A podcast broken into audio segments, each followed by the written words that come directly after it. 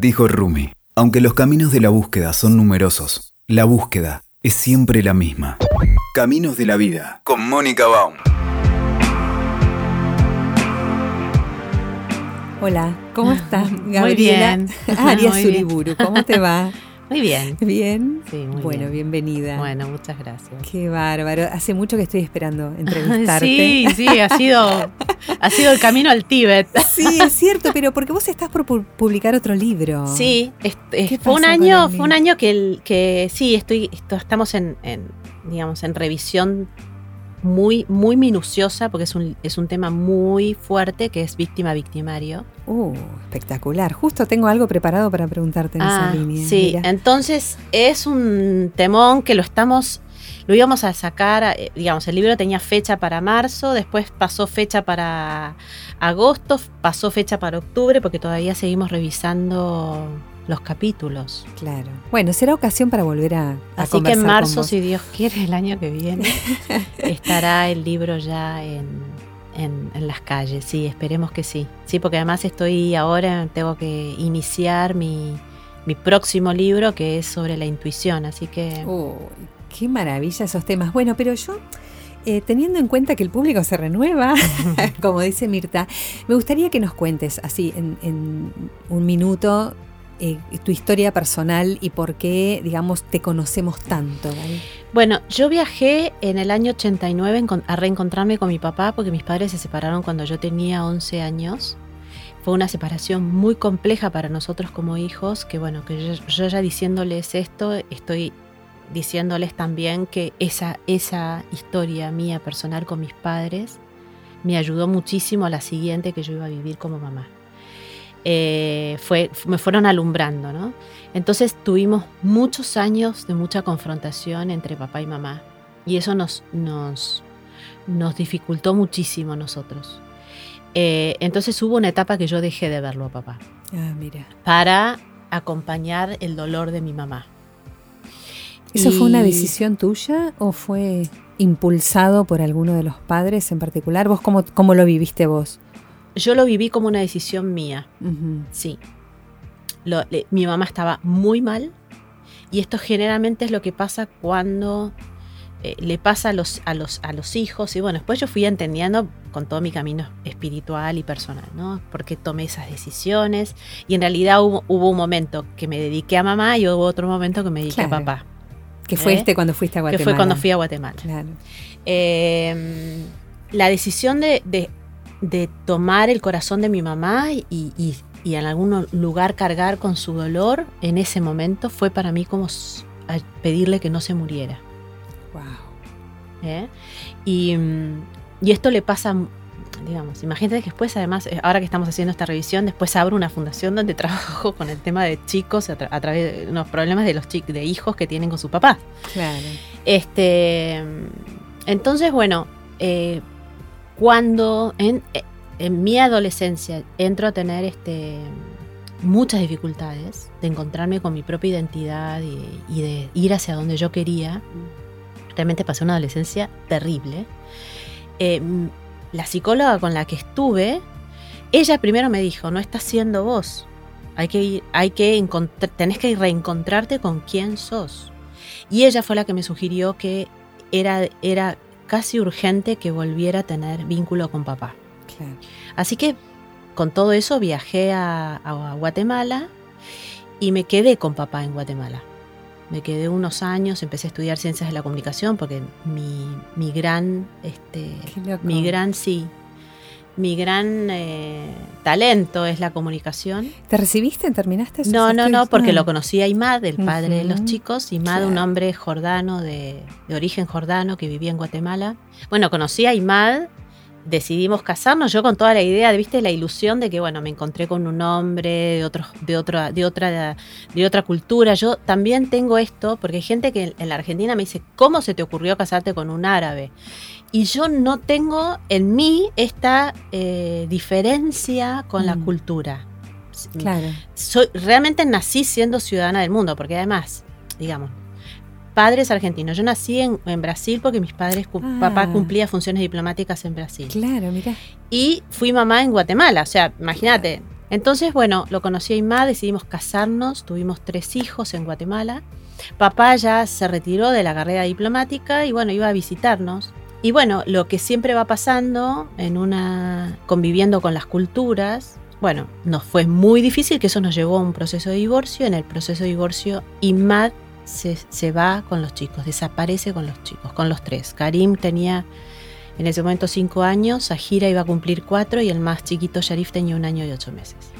Y en, en el horror de la desaparición y de abogados y de, bueno, todo un, este, todo un berenjenal tremendo, una tragedia tremenda, eh, ahí fue cuando yo le dije a mi abogado que ya más o menos teniendo el panorama que teníamos a nivel jurídico, que los chicos estaban desaparecidos, que nada nos, nos, nos abría un camino, eh, le pedí que saliéramos a los medios de prensa porque íbamos a necesitar del Estado argentino y del Estado guatemalteco para poder primero encontrarlos y después ver qué hacíamos. Este, ¿No sabías directamente dónde estaban? No, no sabíamos. No, durante tres meses no supimos. Y bueno, ahí fue cuando salimos a los medios de prensa y bueno, y ahí empezó todo un camino que, bueno, tiene tres libros. este, Ayuda, quiero a mis hijos, Jordania la travesía y después de todo. Eh, una historia que, bueno, me descubrió a mí toda una problemática mundial. Fui una, una descubridora de esto en la Argentina. En la Argentina no, no tenía idea de estas historias. estas historias de chicos que, que son llevados por alguno de sus padres. Esto en Europa ocurría ya hace millones de años con millones de casos entre Asia, mm. eh, entre europeos, entre Europa y Estados Unidos. Así que eh, entré a formar parte de una complejidad muy grande que los estados no estaban resolviendo, que no se estaba hablando esto de la mixtura de culturas a través de estos matrimonios multiculturales, lo cual vi una gran irresponsabilidad del mundo frente a esto, porque no hay amparo de derecho y además otra cosa que descubrí es que todo el mundo estaba posicionado en la defensa de la madre o en la defensa del padre, pero nadie estaba cuidando, defendiendo y protegiendo a los niños, lo cual me convertía en una mamá que llevó a cabo una tarea que fue de poner en supremacía o en acción los derechos de los niños en estas circunstancias. ¿Esto cómo te nació? Porque, digamos... Bueno, con mi historia de vida. Yo uní a la hija de Juancho y Manena que se une a la madre Karim Sahir Sharif, esto yo lo digo mucho en mis conferencias, que juntas hicieron el, el, digamos, la composición perfecta, porque yo tenía el asesoramiento de la hija de lo que, esta madre tenía que ser. Entonces rescaté, digamos, puse en valor el lugar de los hijos siendo yo la es madre. Maravilloso, porque en algún punto, Gaby, yo creo que muchos em, digamos, en, general uno rescata y, admira mucho lo que vos eh, tuviste que pasar en tu historia personal. Pero me parece que la perla de esto, y es la gran lección que nos dejas, sobre todo a madres y padres, es la supremacía del niño. Que en el sentido común esto no está tan instalado. Me parece que cada vez más puede ser, pero... No, todavía no.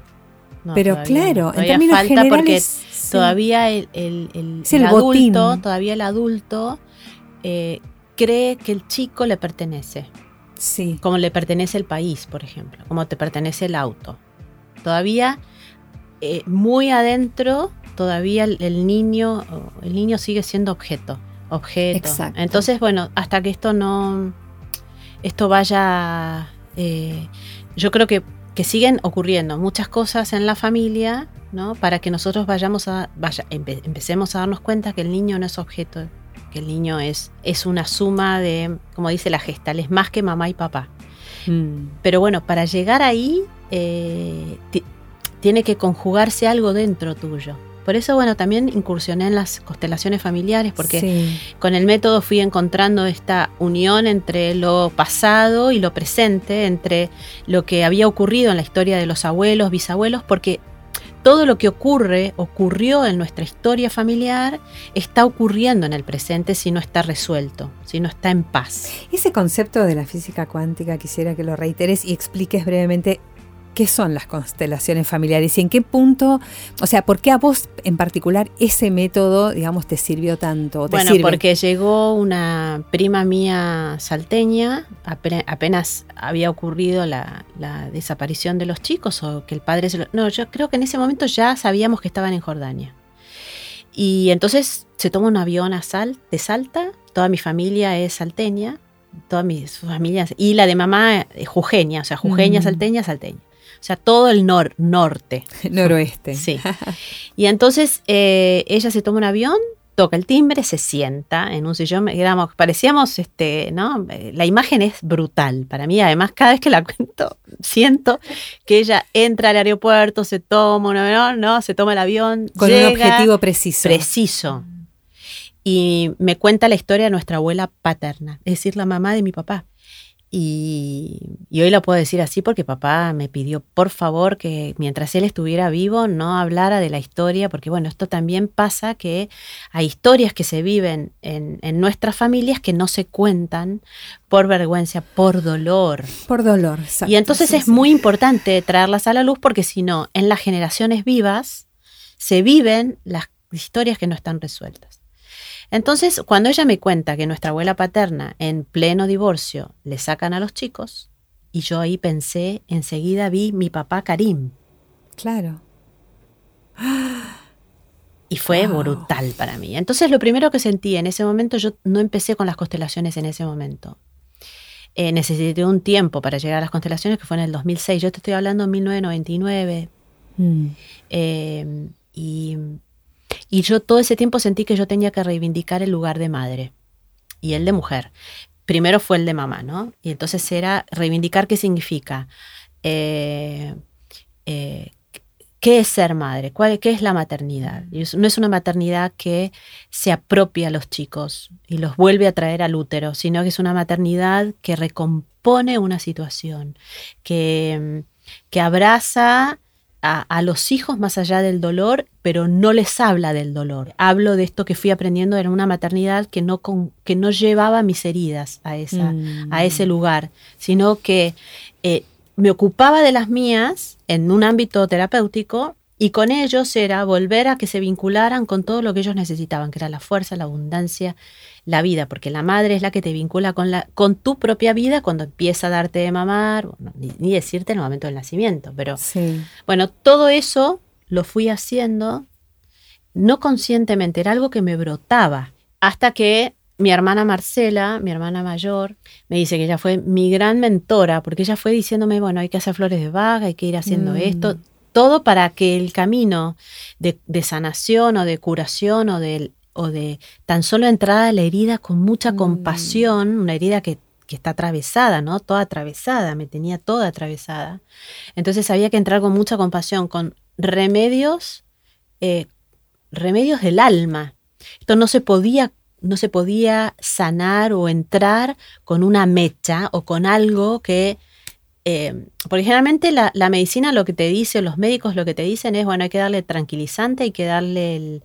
Y eso lo que te va haciendo es te va adormeciendo a, a la... porque primero, de claro, primero tenés que morir. O sea, hay, hay cosas que no podés evitar, tenés que morir, porque hay una vida que ya, ya fue y que nosotros como familia no vamos a volver a ser la que éramos.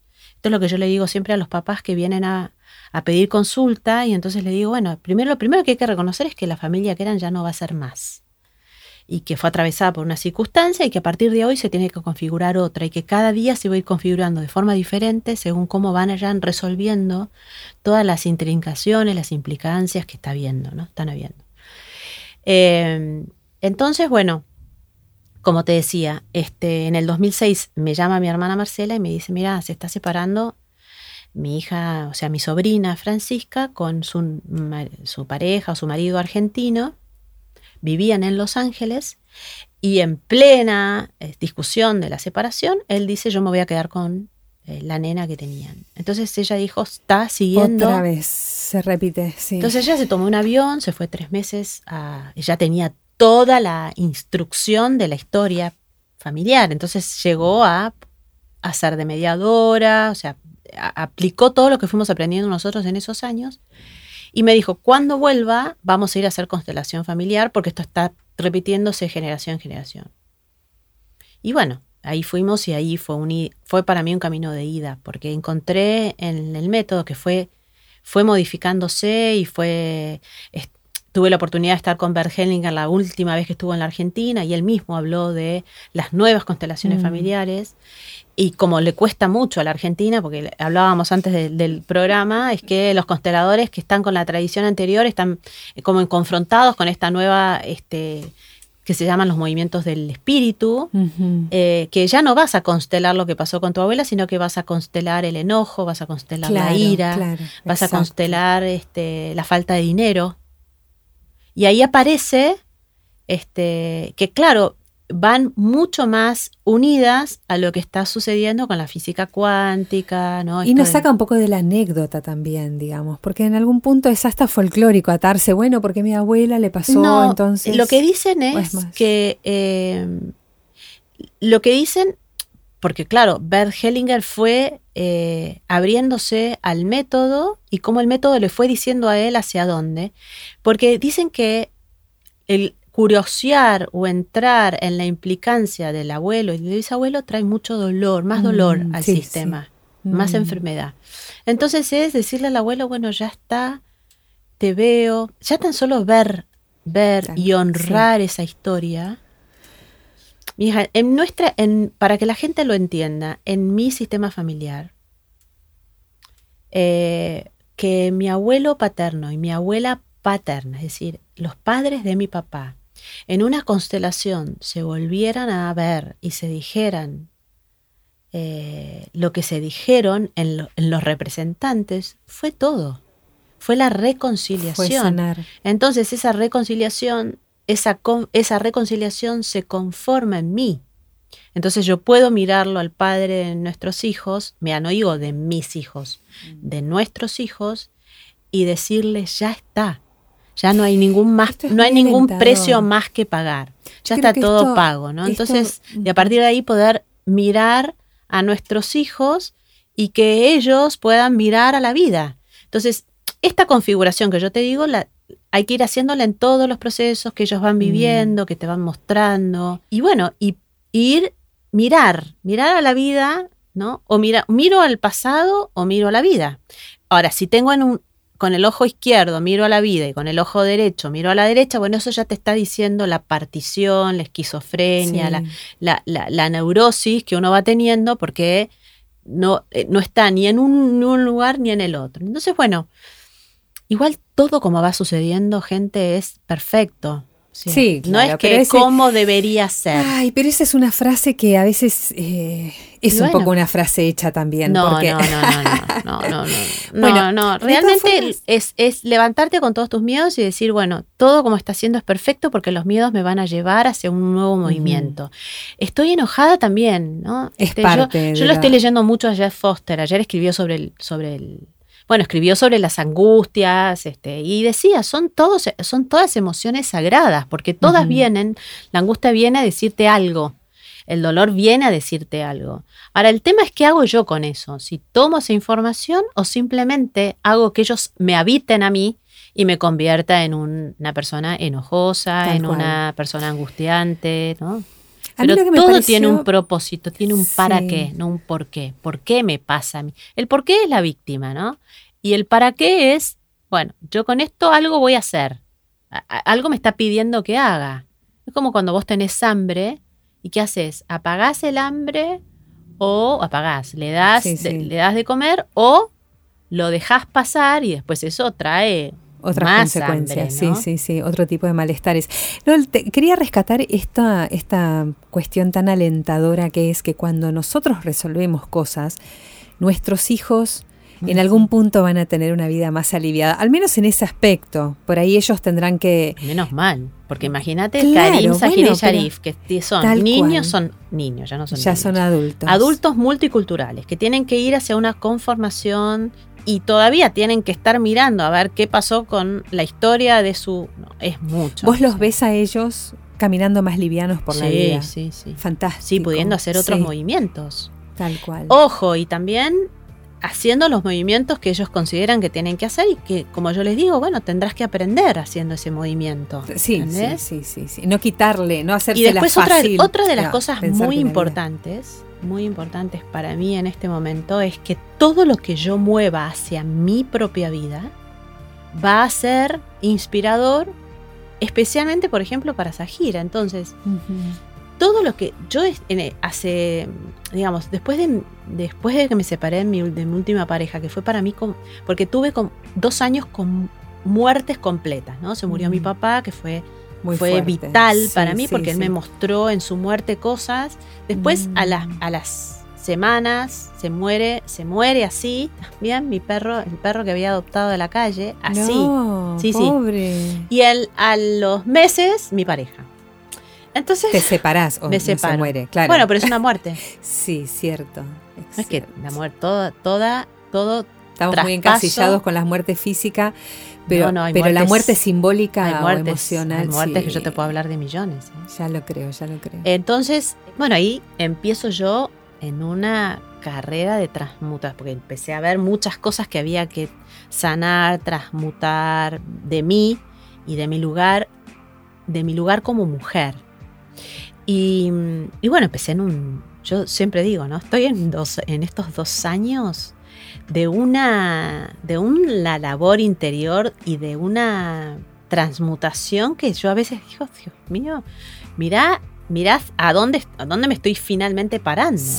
Y es fantástico porque además digamos, vos pasaste mucho tiempo en el medio de una tragedia de la cual fuiste saliendo como un ave fénix y uno diría, esta chica ya está, o sea, ahora es solo dar y no, te, sigue, seguís evolucionando y no, porque además escenarios. Exacto, porque esto es como una espiral, no, no, no, no paras nunca y es cada vez más y más profundo y más profundo y bueno, y también esto de, eh, hay una decisión propia personal de pararme como adulta responsable. No es lo que me pasó, sino es lo que hice con ello y hoy lo que yo decido ser. Y esto para mí fue vital. Eh, entonces, ¿tú lo tuviste que ir decidiendo varias veces o fue un momento fundacional y a partir de ahí? Eh, está buena la pregunta. Son, hay una decisión principal y después son decisiones eh, porque, porque, porque tus músculos sienten y tienen la vibración o el, sentir del antes, no del, de lo mm, nuevo. Tal cual. Entonces, nosotros somos primeramente cuerpo. Cuerpo. Y esto es lo que menos se hace, y esto es lo que yo esto es lo que más estoy trabajando este año, que es desde lo corporal a sentir a este, a este lugar del propio sostén, del empoderamiento propio. Porque no es lo que el otro me da, sino lo que yo soy. Y para ser, realmente tenés que soltar, tenés que eh, finalizar con, ese, con millones de frustraciones que están escondidas muy adentro. Iras, mm. iras, lágrimas no vertidas.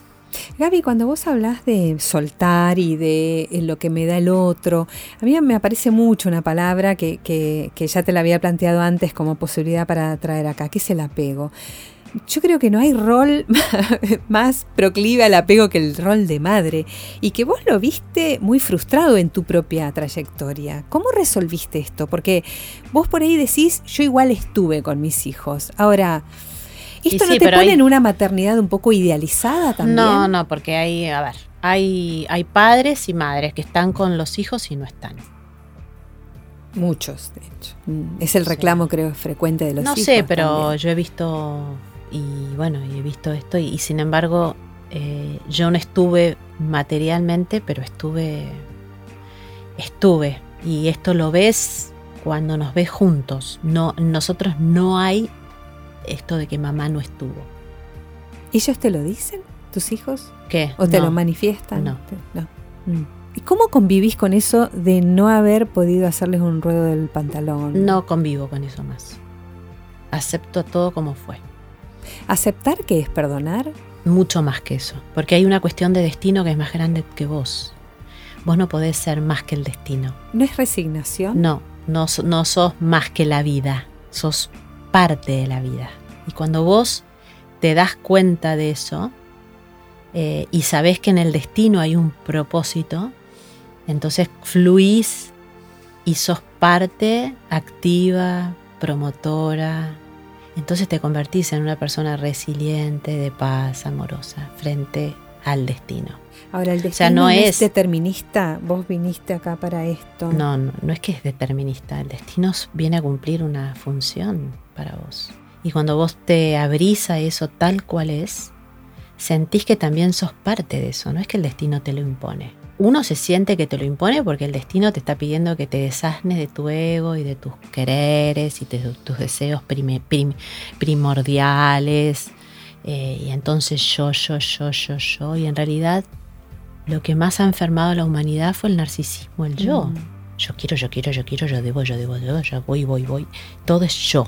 Y hay algo mucho más grande muchísimo mal. A mí se me manifestó, ¿eh? Se me, se me manifestó el 2001 con las Torres Gemelas, se me manifestó uh, con la eclosión de la economía argentina, se me manifestó con la guerra de Irak.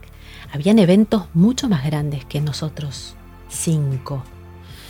Que me decían, tu labor es mucho más que ser la mamá de Karim, Sahira y Sharif como tu historia la sabe el mundo, tenés que ir hacia esa madre multicultural, a, hacer un trabajo de paz realmente. Ahí me di cuenta que, tenía que pegar un salto yo como mamá y empezar a construir un puente que en la Argentina ni se vislumbra el puente que se hizo entre Oriente y Occidente con la historia.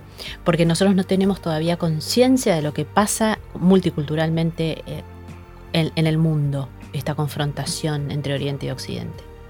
No la vivimos en el día a día. No, no la vivimos. no, no, no tenemos mm. idea. Entonces, pero bueno, este, por alguna razón que todavía no sé, porque esta historia ocurre en la Argentina y este, a veces, muchas veces he pensado irme a Europa porque ah, sería el alimento diario para muchas familias. ¿No te tienta irte? No, no, porque por el momento no, porque nada, siento que mi, lugar está acá. ¿Y tus este hijos están cerca ahí? ¿Los tendrías? Porque, bueno, igual los chicos hoy me piden, los chicos me piden que me, instale en Jordania, o sea. ¿Lo ves como escenario posible? No, no, no por el momento. No, lo que yo les digo es un ir y venir y por ahí estar un tiempo allá, volver. No sé cómo va a ser. Pero, a ver. Qué loco, ¿qué harías en Jordania? Digo, ah, no sé, no, no sé, no, no sé. Pero mm, no es el escenario hoy de hoy día. O sea, esto es otra cosa muy importante. Cuando uno se ubica en el propósito que cada uno tiene, no va hacia los propósitos de otros, incluidos los hijos. ¿Entendés? Porque uno está, uno está llevando a cabo su el propósito. Entonces, lo importante es el respeto también frente, si yo llevo adelante lo que yo siento por el momento, yo te estoy hablando de mm. hoy, por ahí en marzo me ves que me fui y que me quedé sin comer. no sé, ¿entendés? La vida es Porque eso, justamente. Tengo, yo me voy moviendo según la configuración eh, que van teniendo los chicos, que no sé si en la, en la palabra de Karim que yo me quede en Jordania es este es, es la palabra de un deseo de un deseo que no es solo de él, pero bueno, digamos, estoy compartiendo algo muy íntimo que nadie puede decir nada, les aviso. Porque la gente cuando empezás a decir algo, ay, pero yo me iría, no. no. Porque hay que tener mucho cuidado en que es en meterse en la configuración de algo tan, tan delicado. Porque eh, la, historia personal, la historia individual y la historia, digamos, de esta familia es algo que se va configurando y que tiene tiene que ser delicado por las, por las por lo que conforma Oriente y Occidente, ¿entendés? Entonces, eh, esta, esta conciencia que yo estoy teniendo, yo no la tenía al principio, porque tal vez no la tenía que tener, pero ahora que, mm. como te digo, me, estoy parada en un adulto responsable, en donde estoy llevando una tarea que es muy importante para mí y para mi propósito que tiene que ver con los niños. Seguí escuchando más en WeToker.com.